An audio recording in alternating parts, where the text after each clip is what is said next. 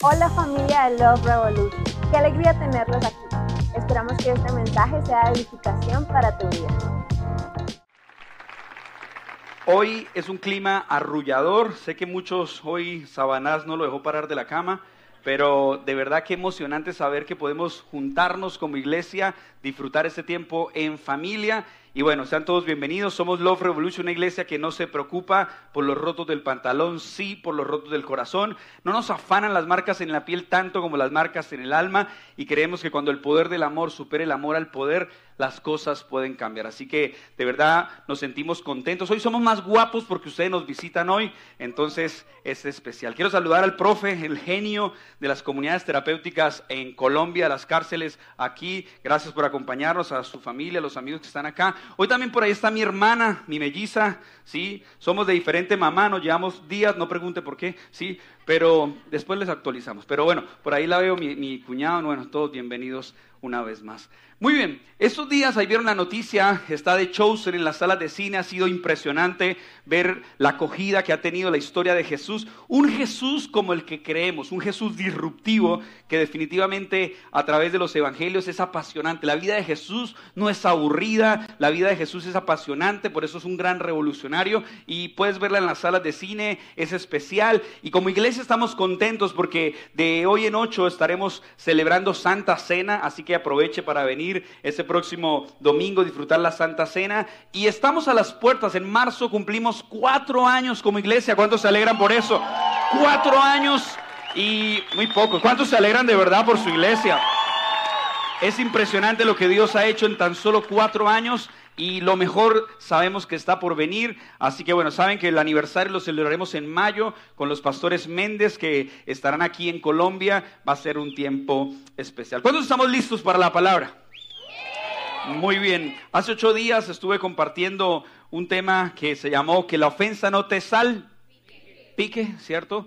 Inspirar a la hermana Shakira, no mentiras, una, un mensaje que puedes encontrar en Spotify, Experiencia Love Revolution, ahí puedes encontrar y todos mis mensajes en mi canal de YouTube los puedes encontrar.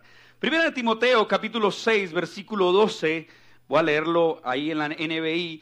Primera de Timoteo está antes de Segunda de Timoteo, así que lo puede encontrar muy fácil dice, pelea la buena batalla de la fe. ¿Qué dice? Pelea la buena batalla de la fe. Y si dice buena es porque quizás hay una pelea que no es tan buena, es quizás mala aun cuando estemos en la fe. Entonces eso lo estaremos explicando. Pero pelea la buena batalla y por la cual hiciste aquella admirable declaración de fe delante de muchos testigos. ¿Me acompañas en una oración, papá? Gracias por este domingo tan especial, Señor en una temporada de calores, Señor. También la lluvia que desciende sobre nuestra ciudad es un mimo tuyo, Señor, para recordarnos que estás con nosotros todo el tiempo. Gracias, Señor, por la familia, gracias por los amigos, gracias, Señor, por el clima, gracias por la oportunidad que nos permites de reunirnos en medio de un lugar como esto, Señor, y en un ecosistema de relaciones saludables, poder disfrutar tu palabra, cantarte, Señor, y que en estos minutos que vienen seas tú desafiando nuestro corazón, hablándonos exhortándonos, Señor,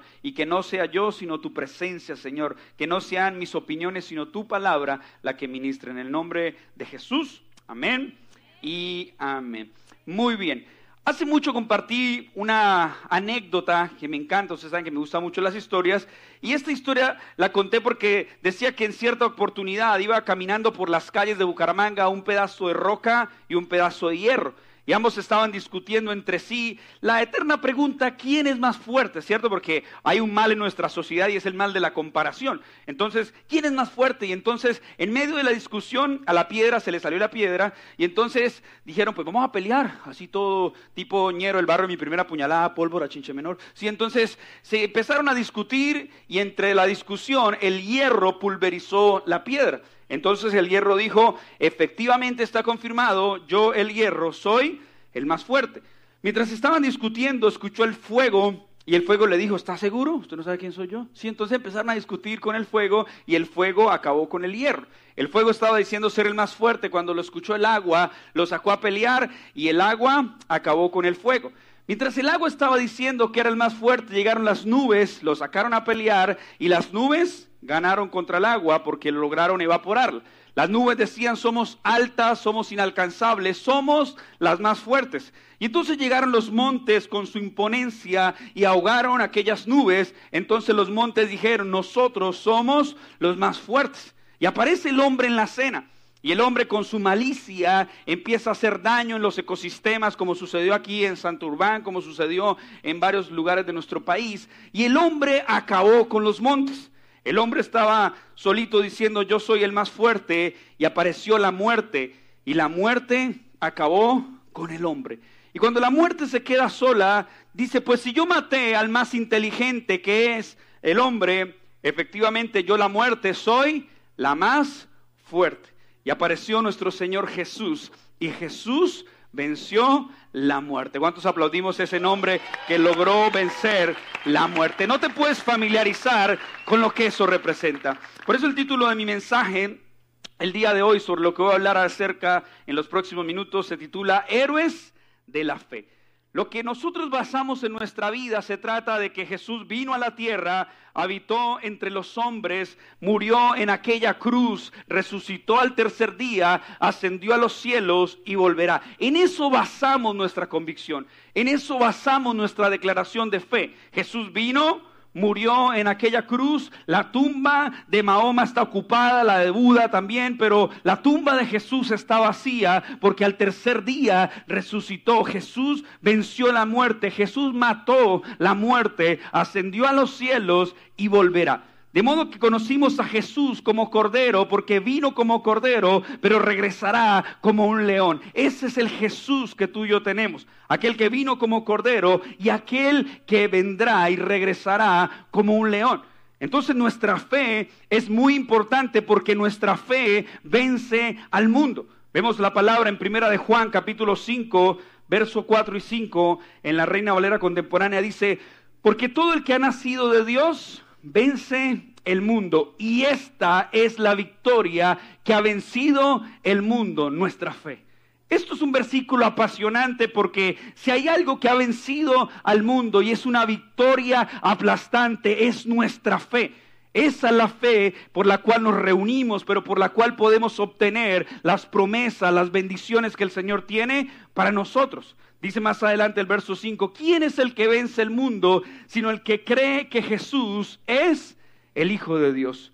Nuestra fe no es para vestir religiosamente como pensaríamos, nuestra fe no es para aprendernos unos cuantos versículos, para frasear unas cuantas canciones, no es para tener todos los clichés que aparentemente aprendemos en las iglesias, sino que nuestra fe vence el mundo. La Biblia dice en Hebreos capítulo 11, verso 6, sin café es imposible agradar a Dios. No, dice, sin fe es imposible agradar a Dios. Y entonces dice, todo aquel que quiera ser amigo de Dios, ¿cuántos quieren ser amigos de Dios? Todo aquel que quiera ser amigo de Dios debe creer que Él existe y que sabe recompensar, sabe premiar a quienes buscan su amistad. Hebreos 11:6, sin fe es imposible agradar a Dios. Vemos versículos más adelante cuando empieza a hacer la descripción de los héroes de la fe. Hablan de Abraham, el padre de la fe, hablan de Moisés, hablan de Jefté, hablan de nombres prominentes en la escritura que son catalogados como los héroes de la fe. Ahora, lo sorprendente es que uno ve, por ejemplo, en ese listado un Sansón. Y tú lees un Sansón y dices, pero, pero Sansón se portó mal. O sea, Sansón hizo cosas, mejor dicho, tremenduquis, y, y, aún así está dentro del listado de los héroes de la fe. Y es que ese es el gran detalle del comportamiento y del amor de Jesús, de Dios en nosotros. Si Dios hubiese querido condenar al mundo, hubiese enviado un condenador. Pero Dios envió un Salvador. Juan 3:16, de tal manera te amó Dios, me amó Dios, nos amó Dios, que ha enviado a su único Hijo a morir en aquel Calvario, a entregar su vida por nosotros, para que nosotros no nos perdamos, sino al contrario, procedamos al arrepentimiento y a esa salvación. Eso es una buena noticia.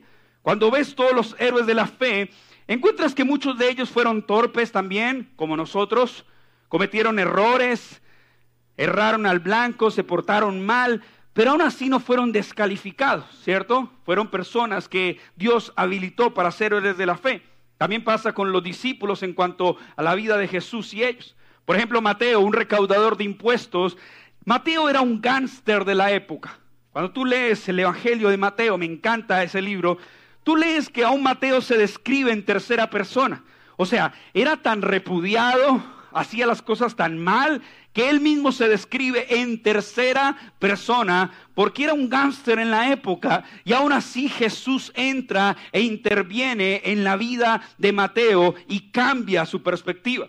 Vemos a Saulo, un sicario de la época, que Jesús lo hace caer de este animal y de inmediato ese Saúl, ya no es Saúl el sicario, sino ahora el apóstol Pablo, quien le debemos tantas cartas escritas en la escritura. Porque sabes, damas y caballeros, cuando te encuentras con Jesús, no vuelves a ser el mismo. Cuando tienes un encuentro con Jesús, no vuelves a ser igual. Mateo ya no era un gánster recaudador de impuestos, ahora se había encontrado con Jesús. Saulo ya no era el sicario, ahora era el apóstol Pablo, porque eso es lo que hace Jesús. Vemos mujeres que en la Biblia tenían mala reputación. Eran mujeres que también hicieron cosas indebidas, pecadores de mala fama. Y vemos que Jesús estuvo ahí transformando la fe de ellos. ¿Sabes por qué? Porque Jesús se sentó en mesas donde había pecadores y volteó mesas donde había religiosos. Eso a mí me apasiona. Cuando tú ves el ministerio, el éxito del ministerio de Jesús no está en las masas, no está en las misas, está en las mesas. Vemos que todo el tiempo Jesús se la pasaba compartiendo con los discípulos en una mesa, disfrutándose una deliciosa hamburguesa, una comida deliciosa, quizás en la época, porque Jesús no le importaban las masas quizás o las misas, le importaban las mesas, era importante. Pero fue tan curioso que Jesús se sentó en mesas donde habían pecadores y pateó mesas donde habían religiosos. Eso te habla un mensaje del Jesús que tú y yo tenemos. Un Jesús que de forma despectiva los fariseos y religiosos lo veían, meneaban la cabeza y decían, miren, allá va el amigo de pecadores. Cuando describen a Jesús como el amigo de pecadores, quizás nos meten en un costal aparentemente para descalificarnos, pero qué bueno es saber que la postura de Jesús con los brazos extendidos es todos son bienvenidos a casa, bienvenidos a Él. Y si te parece un poco chocante lo que te estoy diciendo, en alguna oportunidad Jesús confronta a los religiosos de la época que se creían santurrones, que se creían intachables, que se creían que no cometían error alguno. Y Jesús le dice, de cierto les digo que las prostitutas y los recaudadores de impuestos van delante de ustedes a entrar al reino de Dios. Aleluya o ayayay. Las prostitutas, los pecadores, recaudadores de impuestos, van delante de ustedes al reino de los cielos. Eso es obviamente confrontativo. ¿Por qué? Porque Jesús estaba cambiando el sistema que había, lleno de tradiciones, lleno de reglas, de prohibiciones, de requisitos. Y es algo que nos pasa hoy en nuestra generación. Tal vez hoy hemos intentado decorar el Evangelio, pero el Evangelio no tiene decoración. En casa tenemos un lema, el ven tal como eres no significa quédate como estás. Dios te ama tal y como eres, pero te ama tanto como para dejarte en esa condición. Quiere algo más para tu vida. Que cuando pasen los años y puedas mirar hacia atrás, puedas decir, Dios ha sido bueno. Aun cuando me he tropezado, aun cuando he sido infiel, Dios ha permanecido fiel, aun cuando ni yo, ni mi familia, ni quizás mis amigos, ni nadie daba un peso por nosotros. Jesús no entregó un peso por nosotros, entregó cuerpo, alma, hasta la última gota de sangre, la entregó por nosotros. Esas son las buenas noticias que ocurren a través de la fe. Cuando somos héroes de la fe, entendemos que hay algo más para nosotros. No es simplemente sobrevivir. Si hoy después de una pandemia estamos aquí respirando, es porque Dios tiene un plan y un propósito con nosotros. Ahora estábamos con mi esposa y algunos chicos del equipo en una capacitación en Medellín y escuché una frase que confrontó lo más profundo de mi interior. Y la frase se llama embriagados de la normalidad. Y esto me llamó mucho la atención, porque hay una generación que está ebria de la normalidad. Hay una generación que Dios es el último recurso y literalmente estamos obsesionados con ser exitosos, estamos obsesionados con que nos vaya bien, pero tomamos a Dios tan en poco tomamos a Dios a lo menos importante, no es una prioridad para esta generación. Y la Biblia dice, como en los días de Noé, la gente se casaba, la gente iba a fiestas, la gente disfrutaba aparentemente la vida, pero como en los días de Noé, hay una amonestación y vemos Mateo capítulo 24, ahí en la pantalla va a aparecer, verso 37 al 39 dice, cuando el Hijo del Hombre regrese, será como en los días de Noé. En esos días antes del diluvio la gente disfrutaba de banquetes, fiestas y casamientos hasta el momento en que Noé entró en su barco. La gente, escúchame esto tan impresionante, la gente no se daba cuenta de lo que iba a suceder hasta que llegó el diluvio y arrasó con todos. Así será cuando venga el Hijo del Hombre. Jesús no solo vino a entregar su vida en el Calvario, resucitó al tercer día, ascendió a los cielos, pero ¿cuánto sabes que regresará? Jesús regresará y viene por su novia, su iglesia. Y entonces, como en los días de Noé, hoy vemos una generación, vemos una sociedad que está embriagada con la normalidad. Una sociedad que no le importan las cosas de Dios. Una sociedad teofóbica que le tiene fobia a cualquier cantidad de cosas, pero más a las cosas de Dios. Vemos el mismo pasaje en Lucas capítulo 17, versículo 26, que dice, tal como sucedió, no se me distraigan, en los tiempos de Noé. Así también será cuando venga el Hijo del Hombre. Comían, bebían, se casaban, se daban en casamiento, hasta el día en que Noé entró en el arca, entonces llegó el diluvio y los destruyó a todos. ¿Eso qué tiene que ver con nosotros? Es que la realidad de una generación que está más ocupada en buscar la bendición de Dios que del Dios que bendice. Una generación que está obsesionada en que quiero la bendición de Dios, quiero las manos de Dios, pero no quiero el corazón de Dios, quiero las manos de Dios. Quiero que Dios a través de sus manos me bendiga y mi obsesión está en la bendición de Dios, pero no en el Dios que me bendice. Una generación embriagada en la normalidad que quiere tal vez seguidores en redes sociales, que quiere tal vez ser parte del buen status quo, de un buen estatus social, de un buen grupo de influencia, de un buen grupo de amigos, pero nuestro corazón está tan desconectado de Dios. Es más, la Biblia dice, Jesús confrontando, este pueblo me honra, pero de labios y su corazón está lejos de mí. ¿Cuántas personas Solo buscan al Dios bombero cuando su vida se les está incendiando. ¿Cuántas personas cuando se les desbarata el naipe, cuando se les cae la yenga de la vida espiritual, entonces buscamos a Dios porque nuestra vida se desbarató, porque algo falta, estamos desbaratados, entonces buscamos a la bendición de Dios, pero nos olvidamos del Dios que nos bendice. Gente que clama, que le ora a Dios, que le suplica porque Dios le dé un empleo, porque Dios le dé un trabajo. Y cuando Dios le concede, ya no tengo tiempo para buscar de Dios. Es más importante un contrato económico, laboral, que el Dios que me abrió la puerta. Estamos embriagados con la normalidad. Sé que este mensaje no despertará muchos amenes. Sé que este mensaje es un poquito impopular, pero no me interesa predicarte lo que quieres escuchar, sino lo que necesitas escuchar. Es mi responsabilidad decirte lo que necesitamos por edificación de la palabra, escuchar. Y no solo lo que nos parece atractivo escuchar. Pero hay gente que recibe quizás un contrato y, ah, ya no tengo tiempo para ir a la iglesia, o Dios sabe que estoy ocupado, Dios sabe que en línea lo puedo ver, viva una cuadra, pero yo lo puedo ver en línea.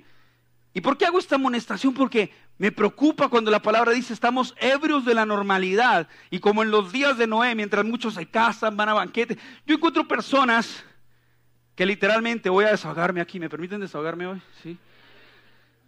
No aparecen en nada. No sirven eh, quizás en la iglesia, no quieren eh, florecer. Se desaparecen por completo. Pero cuando aparecen, me escriben a mis redes sociales un día cualquiera, lunes, 3 de la mañana, por ejemplo me hacen videollamadas a mis redes sociales. Necesito que me atienda ya, pastor. Pero todas las veces que los buscamos, que estuvimos ahí para ellos, no estuvieron, pero cuando se les desbarató la yenga, ay, necesito que me atienda ya, pastor. Y estamos ebrios de la normalidad. Y eso tiene que cambiar, iglesia. Eso tiene que mejorar. Porque como siempre digo, nadie conoce mejor el sentimiento de un amor no correspondido como Jesús. Porque tenemos tiempo para todo. Yo a veces le digo a las personas con mucho amor, como corazón pastoral, veo que si yo tengo 100 ovejas, ¿cierto? Entonces uno ve que la oveja se aparta, entonces el buen pastor deja las 99 y va en busca de la oveja perdida. Dos cosas importantes. Para que el pastor vaya en busca de la oveja perdida, deben haber 99 que se porten bien, que sean maduras y que no se critiquen y se devoren unas con otras. Ay, ay, ay, ¿cierto? Para que el pastor vaya por la oveja perdida, no debe encontrar 99 agarradas de las mechas o de la lana, ¿cierto? Se agarraron de la y este montón de mota, ¿cierto? ¿Qué pasó? Se agarraron. No, para que el pastor vaya por ellas, debe haber 99 maduras. La palabra de una iglesia gloriosa habla de una iglesia con madurez. Eso por un lado. Y otra cosa importante es que a veces la oveja perdida cree que las 99 van en dirección incorrecta. Barras, sí. Barras, Gustavo, pensalas, pensalas. A veces la oveja perdida critica a las 99 porque mire para la dirección que van. Tremendas brutas, ¿no? Sí. Eso, la verdad, sí son torpes. Mire, 99 van en la dirección correcta. ¿Para dónde va Vicente? Para dónde va la gente, ¿cierto? Nabucodonosor 6.2. Sí, entonces, no. Tenemos que entender que esa es una realidad. Es una realidad de una generación que está embriagada con la normalidad. Entonces yo voy muchas veces donde la oveja perdida, pero oye, ¿qué pasa? Mira cómo estás, te estás desviando del camino, estás haciendo esto. Y si ustedes supieran con la mansedumbre que se los expreso a esas personas, me pondrían una oreola, me verían, me grabarían y dirían, oh, ¿y esa rosa? Sí, o sea, porque literalmente me llamo Lucho, me pondrían el padre Chucho, si hago eso así, todo. Pero yo digo, con amor, y muchas veces la gente, no, pastor, es que no tengo tiempo, pero uno los ve en paseos, uno los ve viajando, uno los ve comprándose cosas, uno los ve sacando tiempo para todo, van y obviamente eso no está mal. Pero yo digo, ¿por qué tienen tiempo para todo menos para Dios? Estamos ebrios de la normalidad. Le estamos dando la espalda a Jesús. ¿Vieron ese ejemplo que estaba aquí ahorita Mao que estaba mostrando por qué es cabeza y no cola? Sí, ahí está Mao. Pero estamos ebrios de la normalidad. ¿Qué tenía que ver eso con la predica? Nada, pero me quería contar ese chiste. Sí. Ahora, y mucha gente dice, ah, eso es un comentario muy mediocre, porque es que yo estoy siendo exitoso, tengo contratos, tengo negocios, tengo empresas, y ustedes los evangélicos son muy pobres. Si te dicen que eres pobre por seguir a Jesús, definitivamente el pobre es otro. Porque la Biblia dice en tercera de Juan 2, amado, yo deseo que seas prosperado en todo, ¿en qué? En todas las cosas y que tengas salud así como prosperas en tu alma. Hay otra versión que dice, así como prosperas espiritualmente. ¿Cómo tiene que ver esa prosperidad? ¿Con qué? Con todo, conforme prosperas espiritualmente. Pero si nosotros somos un caos espiritualmente, por eso es que mucha gente está aparentemente disfrutando la bendición de Dios y dándole la espalda al Dios que bendice. Y luego, como diría ese salmo, vuelve el perro arrepentido consumirá con el hocico partido y con el rabo entre las piernas. Eso no es para regañar, ¿no? Obviamente. Si se siente exhortado, habla Jehová, que tu siervo escucha. Dijo un filósofo llamado Voltaire, Voltaire, que se escucha mal, pero cierto Ramón, pero yo lo dije bien. Dice, quienes creen que el dinero lo hace todo, terminan haciéndolo todo por dinero. Después uno ve, ¿y ese qué? No, es OnlyFans. Y uno, uy, qué bueno. Que me venda un producto. No, eso no es Herbalife, es OnlyFans. Ah, bueno, listo, me equivoqué. Y es la realidad. ¿Sabe qué dijo Salomón? Después de Jesús, el hombre más famoso por su sabiduría en la tierra. El hombre cuya vestimenta era intachable, impres. Mire, Salomón sus palacios donde vivía, cómo se vestía, sus lujos, su éxito era super mega contra hiper archi extra ultra macropenta, buenísimo. Y la oración inteligente de Salomón fue, Señor, no me des riqueza ni pobreza, sino lo justo y necesario. No sea que si me das riqueza, me olvide quién es mi Dios. Y si me das pobreza, tenga que robar y deshonrar tu nombre. Dame lo justo y necesario. Y a veces nos creemos más inteligentes que Salomón y caemos en la trampa de cuando la riqueza nos aleja del Dios que nos bendice. De hecho, la Biblia dice, ¿podrá el hombre servir y amar a dos señores? ¿A Dios y a las riquezas? Pues no, pues si amará uno, aborrecerá al otro. Eso nos dice la palabra. Por eso la palabra dice que seamos sobrios, porque hay una generación que está ebria de la normalidad. Y en tanto que pasa esto, Dios quiere que nosotros, que se levante una iglesia, que se levante una generación, que seamos eh, héroes en nuestra fe, que seamos resilientes en nuestra fe. Y cuenta una historia Jesús en el libro de Lucas capítulo 12, verso 13 al 21, buenísima, dice, entonces alguien de la multitud exclamó, maestro, por favor dile a mi hermano que divida la herencia de nuestro padre conmigo. Jesús le respondió, amigo, ¿Quién me puso por juez sobre ustedes para decidir cosas como estas? Eso pasa en la iglesia, ¿sí? Lo meten a uno en unos chicharrones y uno escucha, es que este www.com hizo esto y, y se agarran a pelear y uno como que... Sí, y quiere que le resuelvan la vida, ¿cierto? Y entonces él dice, pero ¿quién me puso entre juez entre ustedes? Entonces luego Jesús da una enseñanza, dice, tengan cuidado con toda clase de avaricia, la vida no se mide por cuánto tienen. Luego les contó una historia, porque Jesús también cuenta historias. Dice, un hombre rico tenía un campo fértil que producía buenas cosechas. Se dijo a sí mismo, mí mismo, ¿qué debo hacer? No tengo lugar para almacenar todas mis cosechas. Entonces pensó, ya sé, tiraré abajo mis graneros y construiré unos más grandes. Así tendré lugar suficiente para almacenar todo mi trigo y mis otros bienes. Luego me pondré cómodo y me diré a mí mismo, amigo mío, tienes almacenado para muchos años, relájate, come, bebe, diviértete. En pocas palabras, viva sabroso. Sí, entonces dice el verso 20, pero Dios le dijo, necio, vas a morir esta misma noche y ¿quién se quedará con todo aquello por lo que has trabajado? Versículo 21, no se pierda esto. Así es, el que almacena riquezas terrenales, pero no es rico en su relación con Dios, es un necio. El que es rico en su relación... ¿De qué sirve la riqueza en el bolsillo si hay pobreza en el corazón? ¿De qué sirven las casas lujosas si adentro hay hogares destruidos, desbaratados? El que es rico en lo terrenal, pero es, no es rico en su relación con Dios, es un necio. Este hombre dijo, la rompí, hice mi construcción, me puedo relajar, soy exitoso, pero necio le está diciendo la palabra, hoy vienen por tu alma. Y es la exhortación, la amonestación que para mí, en todo aquel que quiera decir, yo quiero ser un héroe de la fe en esta generación, tiene que entender. Y lo primero es, los héroes de la fe edifican una vida de altar. Si tú quieres ser un héroe de la fe y que todo lo que estoy hablando tenga un equilibrio correcto en la palabra, los héroes de la fe edifican una vida de altar. Primera Timoteo 4:8 dice, el entrenamiento físico es bueno. Por ejemplo, todos los que tenemos aquí la chocolatina marcada, es que eso no me deja ver, pero está cuadradísima aquí. Me confunden a toda hora con el Thor, ¿sí? Mira, ya va el Thor, ¿sí? El Thor de Bucaramanga, ¿sí? Los bíceps, los tríceps, sí, así, el trapecio. El entrenamiento físico, dice la palabra, que es bueno, no es malo, hay que hacer ejercicio. Porque algunos pasaron de tener la chocolatina a la burbuja. Sí, entonces es bueno, sí. Algunos ya no tienen la chocolatina, sino la tienen derretida, se les derritió la chocolatina. Entonces es bueno el ejercicio físico. Pero entrenarse en la sumisión a Dios es mucho mejor.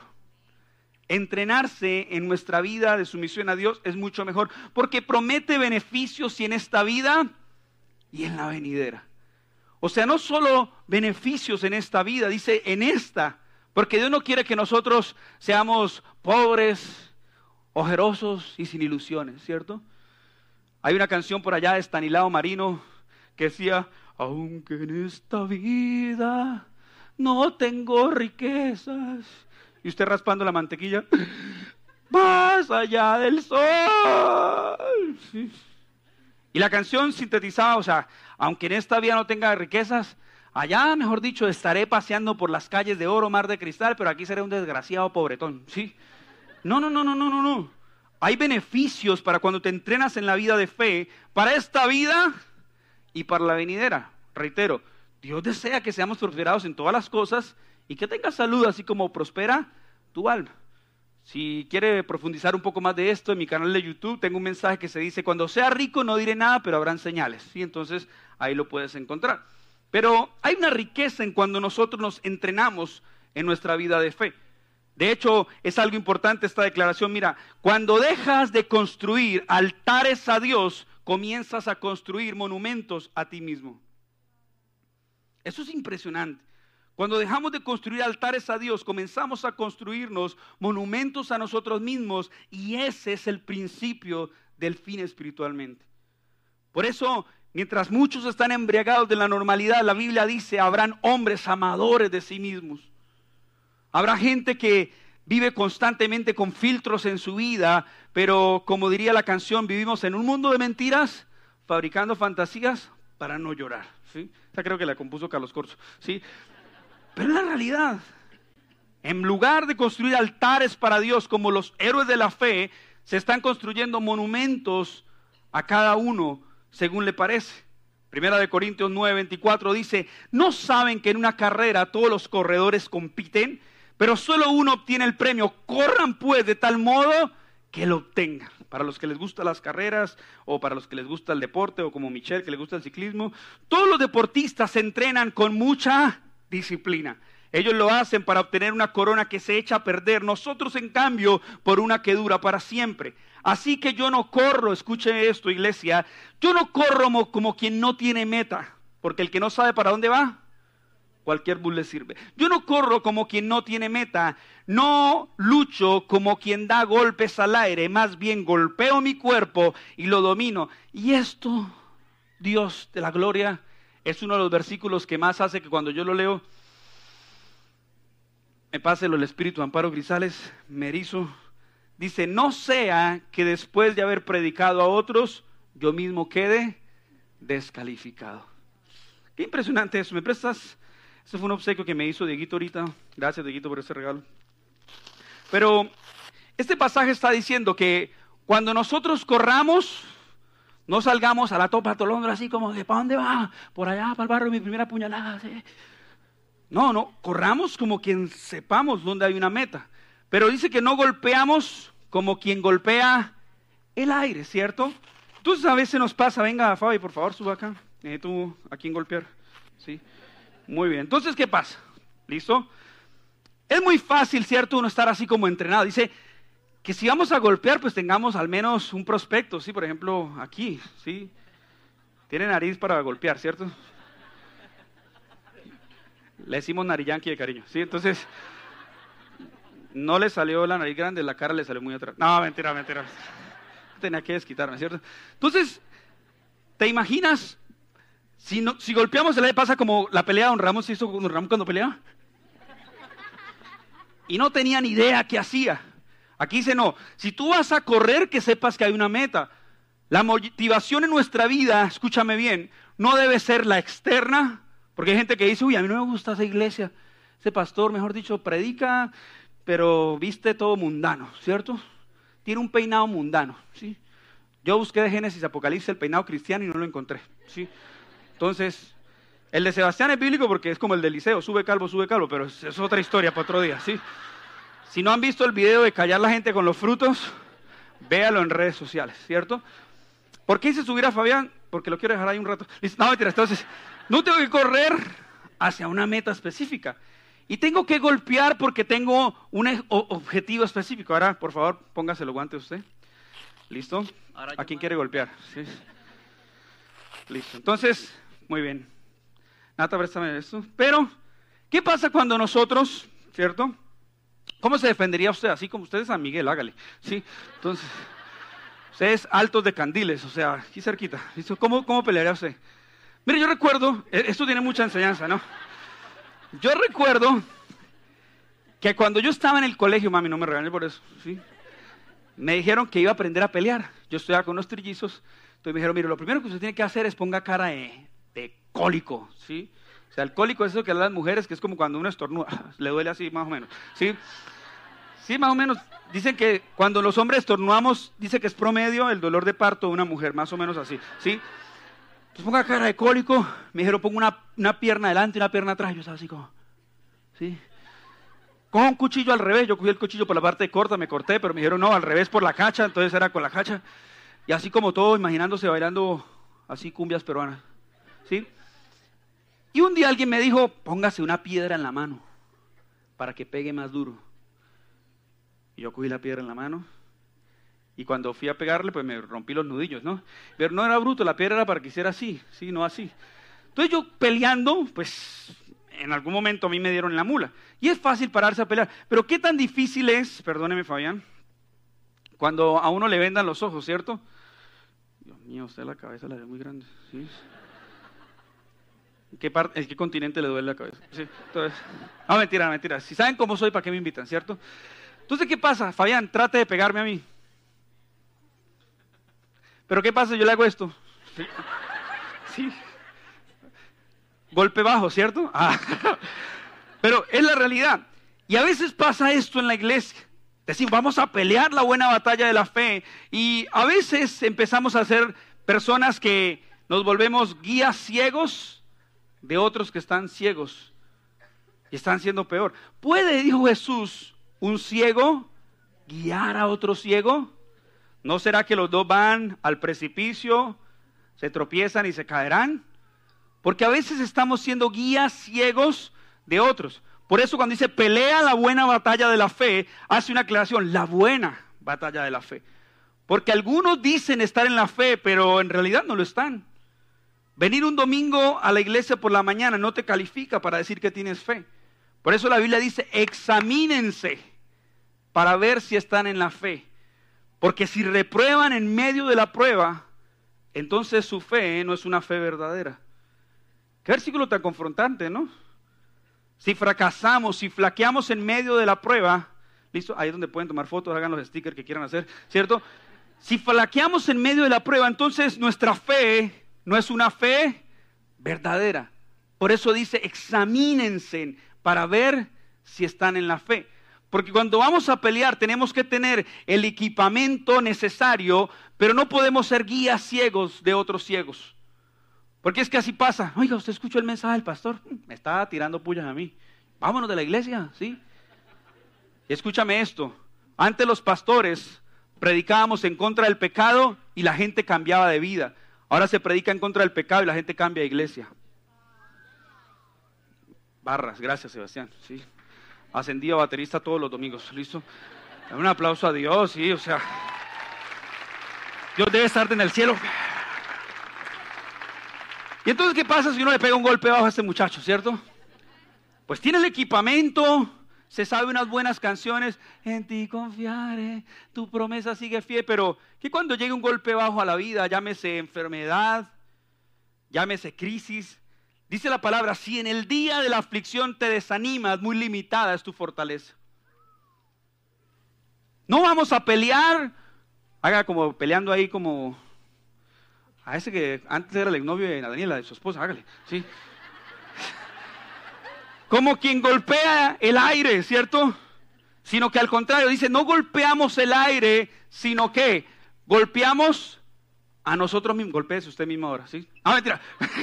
¿A usted qué parte de usted mismo no entendió? Dice, dice, escuche esto, dice, no lucho como quien da golpes al aire, más bien golpeo mi cuerpo y lo domino.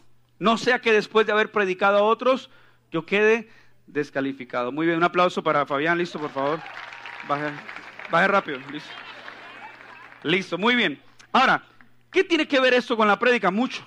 Esaú, vemos la historia de Jacob y Esaú. Jacob y Esaú, dos hermanos. Pero dice que Esaú vendió su primogenitura por un plato de lentejas. ¿No será que en la vida nos pasa eso? Vendemos lo más importante, nuestras prioridades en Dios, por platos de lentejas secundarios. ¿No será que en nuestra vida de fe las cosas materiales son más importantes que el Dios que nos las provee? Nos pasa como Esaú, vendemos nuestra primogenitura por un plato de lentejas en lugar de edificar vidas de altar. Vemos, por ejemplo, Saúl y David. Saúl era un rey prominente, era ungido por Dios. Pero llegó un momento donde Dios levanta a David, producto de la desobediencia de Saúl, Y entonces Saúl empieza ahora a luchar con los celos. Eso no pasa en las iglesias, afortunadamente. Hasta en un capítulo, modo spoiler, en The Chosen lo van a ver. Pero qué impresionante que Saúl se molesta porque había gente que estaba cantando, Saúl mató a sus miles, David a sus diez miles, así como Mo, reggaetón también así, Saúl mató a sus miles, David a sus diez miles. Y eso desató celos en la vida de Saúl. Pero escúchame esto, mientras Saúl usaba la corona sin Dios, Dios usaba a David sin corona. La intimidad siempre valdrá más que cualquier cargo. Hay gente que quiere títulos, cargos, posiciones. La intimidad vale más que cualquier cargo. David era usado sin corona, mientras que Saúl tenía aquella corona, pero el cargo no es tan importante como la intimidad. Vemos el caso de Esaú, quien vendió su primogenitura. Saúl, Esaú vendió su primogenitura a Saúl, batallaba con los celos hacia el hombre que Dios estaba levantando, llamado David. Pero vemos que aún cercano, el círculo íntimo de Jesús, Judas. Me impresiona porque Judas nunca supo que Jesús ya sabía. No se ha resentido y la publica ahorita en redes sociales, por favor. Sí. Porque yo me doy cuenta, uno sale con unas frases así todas espirituales, todas, y sale y coge la frase resentida y la postea en redes sociales. Y pone, aplica para todo. Y lo, y, lo, y, lo, y lo ponen, ¿cierto? Pero escucha esto, Judas escuchó todos los sermones de Jesús, sin embargo lo traicionó, porque conocimiento sin aplicación solo endurece el corazón. Conocimiento sin aplicación solo endurece el corazón. Y tenemos que estar ahí en el altar. Yo siempre digo, muchas veces cuando vamos a cumplir 10 años de casado, cuando yo peleaba con mi esposa, con alias la Michelle, ¿sí? Y yo discutía, había momentos donde, claro, ¿quién no quiere pelear una, ganar una discusión, no? Y más los hombres casados. Cuando uno se equivoca, uno pide perdón. Cuando ellas se equivocan, uno pide perdón, ¿cierto? Porque todo lo mío es suyo y todo lo suyo es de ella. ¿sí? Entonces, ¿cuántos hombres dicen amén y lloramos al final, por favor? Es la verdad, sí. Por eso vamos a hacer men time. ¿sí? Los dolosos. ¿sí? Pero es la realidad. Y yo en muchas discusiones, porque uno quiere ganar una discusión, ¿quién, en una pelea no quiere ganar la discusión? O sea, uno dice, no, pues que si, si digo esto, me mandan a dormir a la sala. Si digo esto, me toca lavar la luz, ¿sí? Y como ella cocina, es tan maldadosa que de pronto echa más olla de más, echa más cosas para que yo lave más, ¿sí? Y había momentos yo decía, amor, espérame, discúlpame, porque me doy cuenta que yo no estoy teniendo una vida de altar y por eso estoy amargado. ¿No será que el mal genio que tiene ¿No será que la crisis existencial que tienes, no será que toda la turbulencia en la vida que tienes hoy es por falta de edificar una vida de altar? Y había momentos donde yo salía de oración y salía de oración, veía a mi esposa y, amor, prepárate, mi amor, porque esta noche te tengo preparada una sorpresa. No, mentira. Pero era la realidad. Y yo decía, cuando estoy mal es porque hay ausencia de altar en mi vida. Pero cuando hay gozo inefable, el gozo del Señor es nuestra fortaleza. Así que los héroes de la fe definitivamente edifican altares. Y cuando creas que esto no es realidad, déjame recordarte de qué le sirve al hombre ganar el mundo si su alma se pierde. ¿De qué le sirve al hombre obtener todo en esta tierra si su alma se pierde. Voy avanzando que su tiempo se me fue. Y número dos, los héroes de la fe son contraculturales. O sea que, número uno, los héroes de la fe edifican una vida de altar. Los héroes de la fe son contraculturales. Escucha esta frase. Jesús no acusaba a los pecadores desnudos, sino a los santurrones disfrazados. Pecadores desnudos como el demonio Gadareno, Jesús no los acusó. Jesús no acusó al gánster de Mateo, al sicario de Pablo. Jesús no los acusó. Pero Jesús sí denunció a santurrones disfrazados. Jesús vemos en Mateo capítulo 23 cuando hay gente que se enfoca en la apariencia, ¿cierto? Vemos que en el caso de Saúl y David decía, cuando el profeta va a ungir, dicen, no te fijes en la apariencia, porque Dios no se fija en la apariencia, Dios se fija en el corazón. Dios desecha lo que aparentemente se ve estéticamente bien.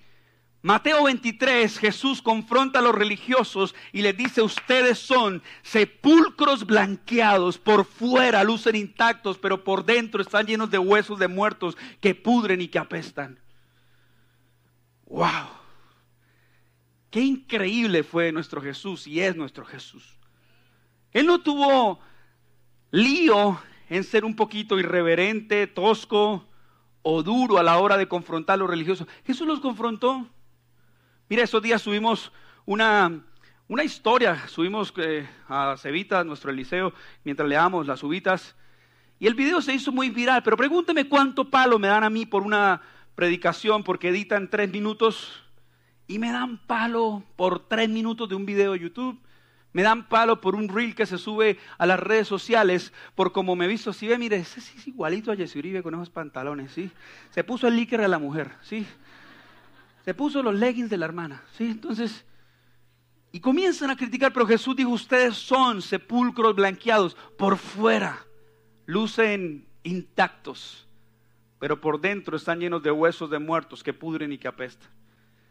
En otra ocasión, en otro pasaje en los evangelios, Jesús le dice a los religiosos, ustedes son tumbas sin lápida, donde la gente ve, pasa, las pisa y ni siquiera se da cuenta. Porque eso hace la religión. La religión maquilla muertos, pero está muerta. La religión no tiene vida. Hay gente que puede decir, oh, a mí no me gusta porque, y, no sé por qué estoy tocando ese tema, porque gracias a Dios aquí no somos así, pero hay gente que acuña a defender la sana doctrina lastimando a otros. Hiere a gente a través de la excusa de la sana doctrina. Pero la sana doctrina no hiere gente. Entonces no sería sana. La sana doctrina no lastima a otros. Y hay gente tan dolida con las iglesias. Hay gente tan dañada con la religión hay gente que se enfocó más en las tradiciones que en las generaciones. Qué bueno que allá abajo en el sexto piso tenemos nuestros Lion Kids. Estamos por nuestros preadolescentes soñando, por nuestros adolescentes, por nuestros jóvenes. Yo ya no soy joven, me siguen invitando a eventos de jóvenes. No sé por qué, sí. Voy a cumplir 37 años, 17 de marzo, cada un domingo, ojo, ojo, sí. Sí, ahí vamos a usar una urna para que traigan los regalos, sí el coche, Emilio, allá todo eso. Pero a veces pensamos que ah, nosotros no somos una iglesia juvenil, somos una iglesia generacional. Todas las generaciones cuentan. Amamos a nuestros jóvenes. No creemos despectivamente que son la generación de cristal, creemos el potencial que Dios tiene para ellos. Y hoy, lastimosamente, la iglesia más grande del mundo es la iglesia de los apartados. Esa es la iglesia más grande del mundo. La iglesia de los apartados que no quieren regresar, como lo cantamos y al final lo cantaremos, a la casa del Padre. Porque fueron lastimados, porque fueron heridos, porque se preguntaron una y otra vez, ¿cómo debo ir a la iglesia? ¿Será que estoy bien para ir vestido de esa manera? ¿Será que tengo que peinarme de esta forma, vestir de esta forma? A mí no me interesa si tienes una falda larga, ojalá no tenga la lengua larga. ¿sí? No me interesa si vienes en pantalón, en pantaloneta, con tal de que venga en calzoncillos y todo lo demás bien, ¿cierto? Porque no nos fijamos en la apariencia. Hay cosas más importantes, como recordarte que la iglesia más grande es la iglesia de los apartados. Y por eso la Biblia dice que en los últimos tiempos muchos se apartarán de su fe. Y por eso ser contraculturales es decir, hey, yo voy a abrazar la fe Venga lo que venga, pase lo que pase, ocurra lo que ocurra, digan lo que digan. Yo voy a permanecer firme. Dice, manténganse firmes en la fe. Mantenerse firme en la fe no es fácil. No es fácil titubear ante las presiones del mundo, pero mira como dice Romanos 12:2, no adopten las costumbres de este mundo, sino transfórmense por medio de la renovación de su mente. Transfórmense. Si carro es car y hombre es men, mi suegra se llama Carmen, es un transformer, ¿sí? Entonces, ¿qué tenía que decir eso? Pero pues, mi suegra está conectada, ¿sí? Me salía el tema, perdón. Sí. Pero aquí se, sí, estuvo bueno el chiste. Ay, Dios mío, esta gente no entiende. Car, man, transformer, ¿sí? Gracias, Javier. Se me tiró la predicación. Transfórmense por medio de la renovación de nuestro entendimiento. Y mientras sube el equipo de alabanza, cierro con esto. Segunda de Timoteo 4, 7, 8. Qué lindas declaraciones el poder decir. He peleado la buena batalla. He terminado la carrera. ¿Qué dice, por favor? Me he mantenido en la fe. Esa debe ser tu prioridad. Ser resiliente. No corras como quien no tienes una meta, leíamos hace un instante. No pelees como quien das golpes al aire. Corre con una meta. Pelea la buena batalla de la fe. Termina la carrera. Mantente en la fe. Por lo demás me espera la corona de justicia que el Señor, el juez justo, me otorgará en aquel día. Y no solo a mí, sino también a todos los que con amor hayan esperado su venida. A los que esperamos su venida. Aquellos que amamos que Él pueda regresar. Mi esposa decía, a veces el suicidio de los cristianos de Jesús vuelve ya, porque me quiero ir, porque estoy endeudado, ¿sí? Y porque tengo data crédito aquí respirándome en la nuca, al hermano Diana acá. Señor, vuelve ya. Pero cuando yo esté ya en el cielo, ver lo de la Diani. Mamola, sí. mamola es del griego original. Chupe, si no meter tampoco. Así que termino, perdón que me regañó mi esposa. Mientras se pones en pie, te quiero leer esta declaración. La publiqué en mis redes sociales. ¿Saben cómo soy para que me invitan? ¿Sí? Si un día, prepárese su mano así derecha, por favor, levante la mano derecha así, por favor, todos los que no se bañaron. Eso, para hacer así. ¿Cómo es negro así? Que suene. E, eso, así, que suene como Jairo. Si un día te acusaran por ser cristiano, ¿habría suficiente evidencia para condenarte? Yo no sé, pero aparte de hacer así, yo hago, si un día te nos acusaran por ser cristianos, ¿habría suficiente evidencia para condenarte? Es una buena pregunta para que te lleves hoy a casa. Porque no podemos morir por una versión light ficti, superficial de nuestro cristianismo. Así que hoy, iglesia, yo creo y estoy convencido que aquí hay un ramillero, ramillete, una generación, héroes de la fe, que se van a mantener firmes, que no van a salir a correr por, por motivo alguno, que no van a pelear golpeando el aire, sino se van a mantener en la fe. ¿Podrías cerrar tus ojitos por un momento?